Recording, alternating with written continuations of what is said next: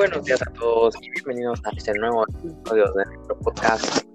En, esta, en este episodio pues vamos a hablar sobre las técnicas culinarias prehispánicas. Eh, la verdad es que es un tema bastante interesante porque desde, la, época prehispánica eh, pues nosotros hemos, hemos tenido nuestra economía y pues hemos tenido que comer Y pues antes de que eh, pues antes era, pues, normalmente comíamos eh, semillas, algunas otras cosas, y después comemos eh. Y pues con eso se viene, pues, algunas de esas técnicas culinarias para, pues, asar carnes, eh, cocinar, que tenga función para que sean comibles, porque crudas, pues, no nos iban Entonces, la gastronomía ha estado desde hace bastante tiempo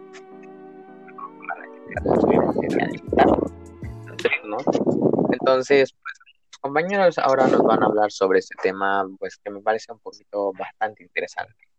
Así que eh, nos dará una, el compañero Emiliano, pues nos dará una introducción breve a este tema. Así que, pues Emiliano, buenos días.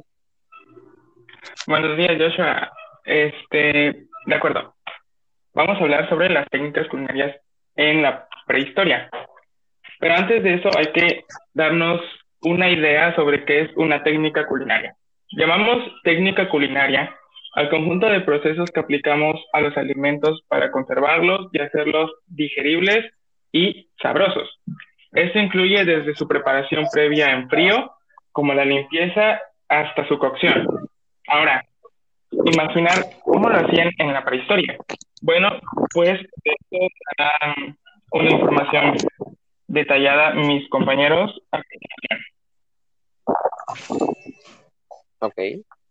Muchísimas gracias, Emiliano. Entonces, ahora vamos con nuestra compañera Andrea, que nos va a hablar sobre, pues, uh, ya nos va a entrar en, este tema, gracias a algunas técnicas. Eh, pues nos va a hablar ella específicamente sobre, pues, el asado, la cocción al vapor y cocción en vivo. ¿Qué háblanos, Andrea, sobre Hola a todos. Bueno, entonces voy a empezar con la técnica del asado. El asado consiste en que nosotros vamos a poner nuestra carne a fuego indirecto por un tiempo prolongado. Esto puede ser este en una fogata o en un horno, en una parrilla o un asador. Eh, esta cocción nos ayuda pues a que sea más uniforme, el calor se, se distribuya sobre toda la carne y así pues evitamos que no haya partes mm, que se cosan primero o partes que se puedan quemar, ya que en su mayoría es todo a fuego indirecto.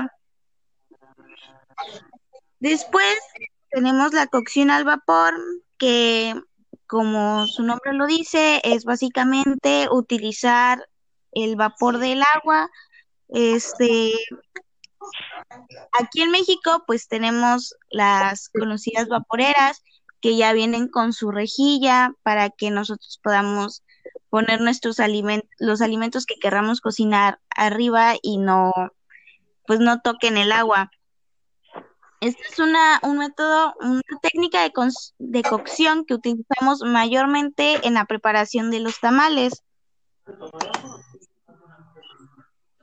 Y por último, tenemos la cocción en eh, PIP se le llama al horno que se hace en la tierra. Esta es una de las técnicas prehispánicas más, como más especiales que hay aquí en México. Esto consiste en que pues se va a hacer un hoyo en la tierra, un hoyo profundo, y después se va a, se le va a poner leña o carbón, dependiendo lo que se quiera poner. Les va a prender fuego y después se van a apagar. Sobre estas se pondrá a veces se les ponen unas placas de piedra y ya sobre estas placas de piedra cuando se calientan se le pone la comida que nosotros vamos a cocinar.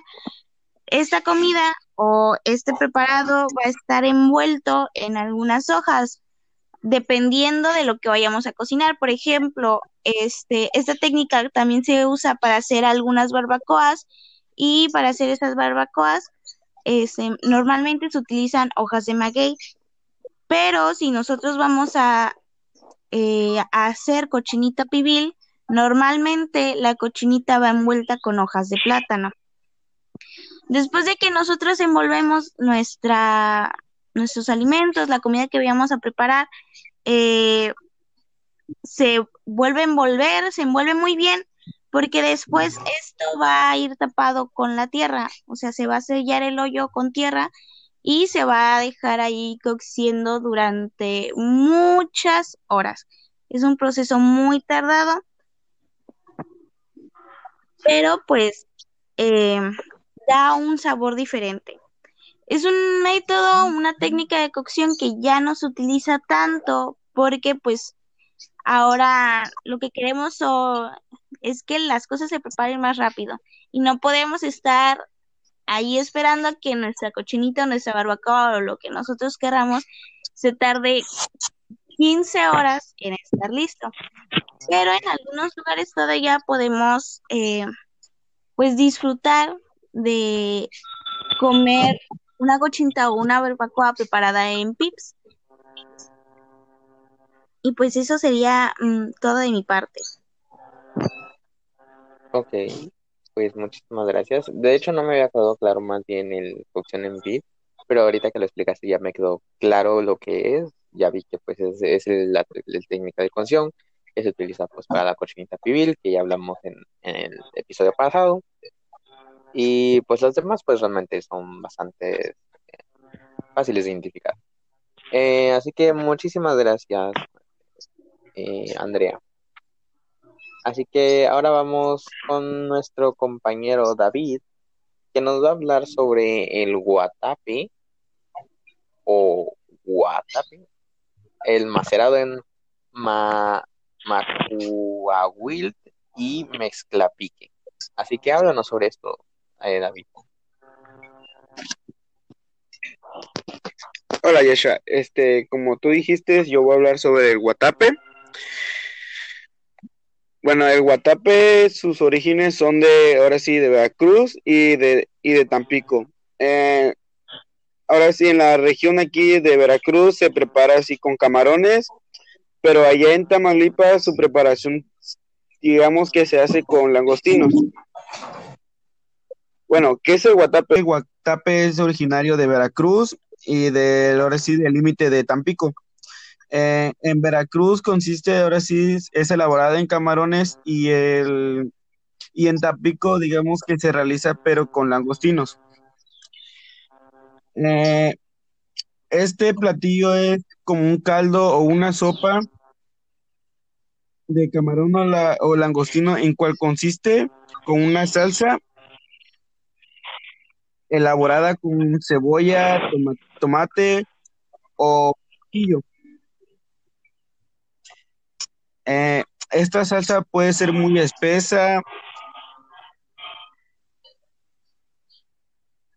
y por ahora sí que se le agrega masa y frecuentemente se le agrega este de pasote.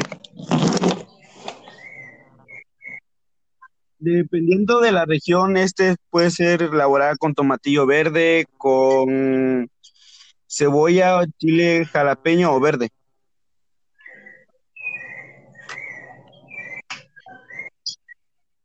Ahora sobre el macerado de macuahuil. Este, el macahuil, digamos que es una espada antigua, ahora sí que se ocupaba antes, que era como tenía, digamos, unos picos sobre los costados que eran eh, elaborados por obsidiana. Digamos que era un arma de defensa, pero también tenía otra variante que se ocupaba en cocina. Eh, o como que ya no existen y simplemente se agarraron eso y fue elaborado, o sea, se maceraban con palos. Eh, lo que hay que hacer en esta técnica es que hay que apalear, machacar y dejar la carne para que agarre una textura eh, una textura que pueda ser muy blanda y para que posteriormente pase a líquidos y caldosos para poder sazonarlos. En la, en la cual este se le puede dar una consistencia en la cual tú puedes ser la que puedes desear que sea la carne.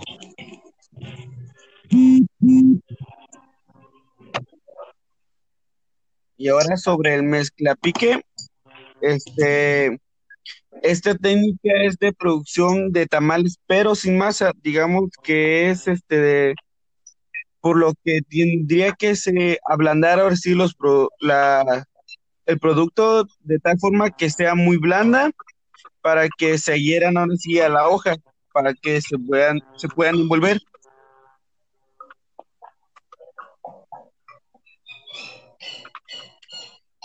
o poder hacer unas capas que sean más gruesas para que no se salga el producto.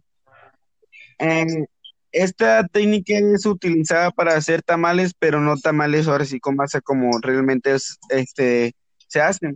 Digamos que estos son para hacerlas con peces muy pequeños o como el mismo platillo que se llama igual, el mezclapique. Eh, esta técnica se puede hacer con, con cualquier anfibio o un pez pequeño.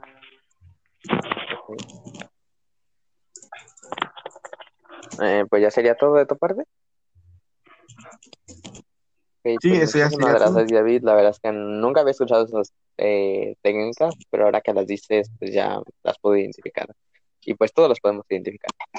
Em, pues muchísimas gracias. Y, y ahora vamos con nuestra compañera Aurea, que nos va a hablar sobre el pilte, el tatemar y el tortear. Así que cuéntanos, Aurea.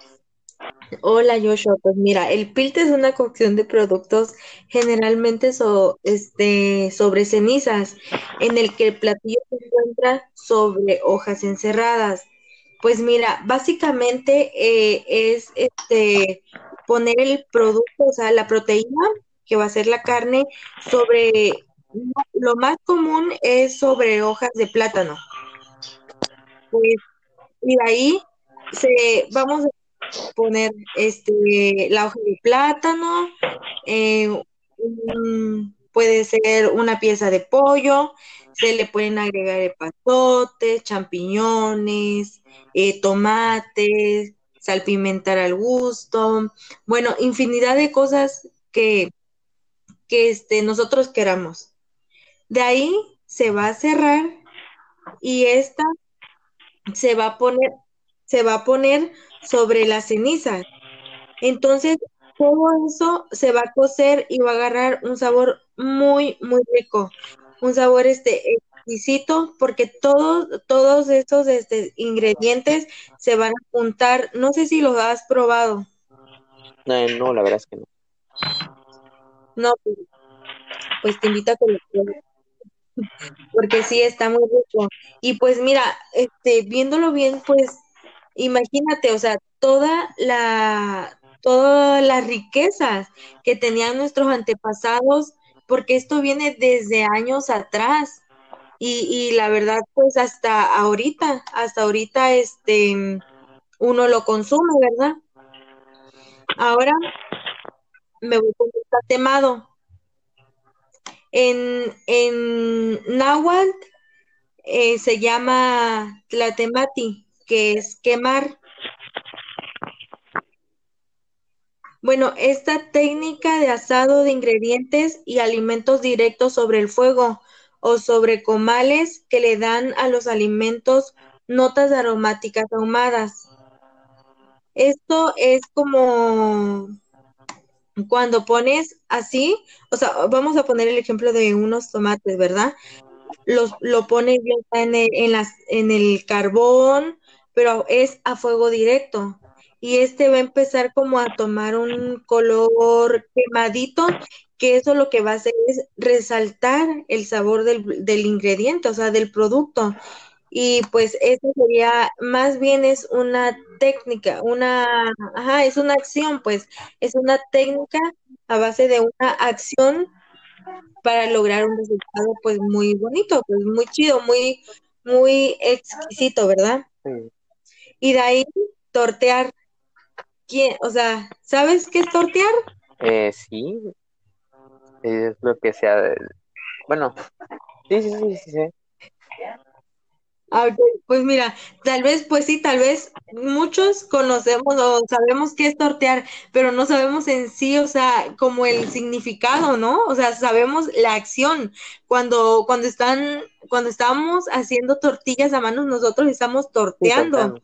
Tortear son, ah, exacto, una confección correcta, correcta de la tortilla. Pero, este, a ver, es hacer tortillas de maíz aplanando la masa para que tenga una forma circular y dejándola luego en un comal u otro recipiente para que se cuezan. Ese, eso es tortear, es la acción de nosotros hacer la, la bolita de masa, aplastarla y pues de ahí empezarla así como que aplastar y si nos las echamos a mano, pues chido, ¿no? Aunque a muchos no nos sale, ¿verdad? Sí, O si no, pues está, ahorita eh, han cambiado los tiempos, ahorita que hay aplastadora. Entonces nada más torteamos la bolita y la ponemos en la aplastadora y órale, directo al, al comal, ¿no? Entonces, ¿quién te pegó, papá? Como dicen, ¿no? Entonces, este, y así, o sea, es, son técnicas que, que ya nuestro, nuestros antepasados o desde hace mucho tiempo atrás ya, ya se tenía, pero se va a ir adaptando a, a, al conforme pasan los tiempos, ¿no? Y pues eso sería todo de mi parte. Ok, pues muchísimas gracias. La verdad es que es bastante interesante lo que me estás diciendo. Y pues muchísimas gracias. Eh, por, la explicación. Eh, ahora vamos con nuestra ahora vamos con nuestra compañera Maffer que nos va a hablar eh, sobre el disecado de productos, la envoltura, empaquetado y fermentación sobre la fermentación. Así que Maffer, háblanos sobre esto. El disecado de productos o deshidratación es una técnica bastante común ya que podemos encontrar eh, esta técnica en los chiles que son en versión seca y bueno la técnica también es bastante empleada para algunos tipos de carne o insectos estos pueden ser ocupadas en algún curado por lo que es entendible que no fue difícil adoptar costumbres españolas en el consumo de la asesina y bueno eh, también podemos encontrar otra que es la envoltura y empaquetado. Esta es útil para la venta de productos o cocciones de hierbas y algunos vegetales.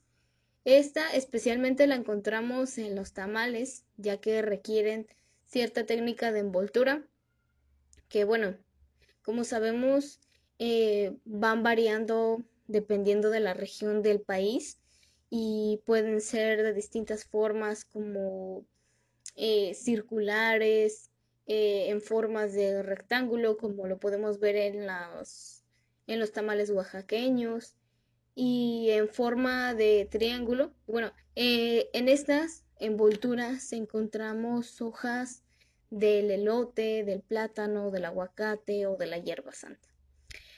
También encontramos el fermentado y bueno, la fermentación es bastante común ya que los antiguos mexicanos fermentaron diversas bebidas, algunas con alcohol, que son el tehuino, eh, que este es del maíz, y bueno, el balache de la corteza del árbol del mismo nombre, y el colonche de jugo de una tuna.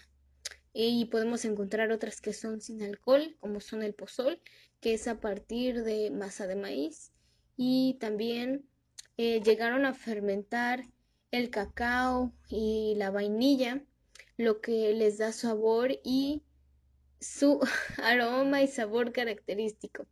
Y bueno, también podemos encontrar que se dice que los tíbicos, un tipo de bacteria, son originarios de México.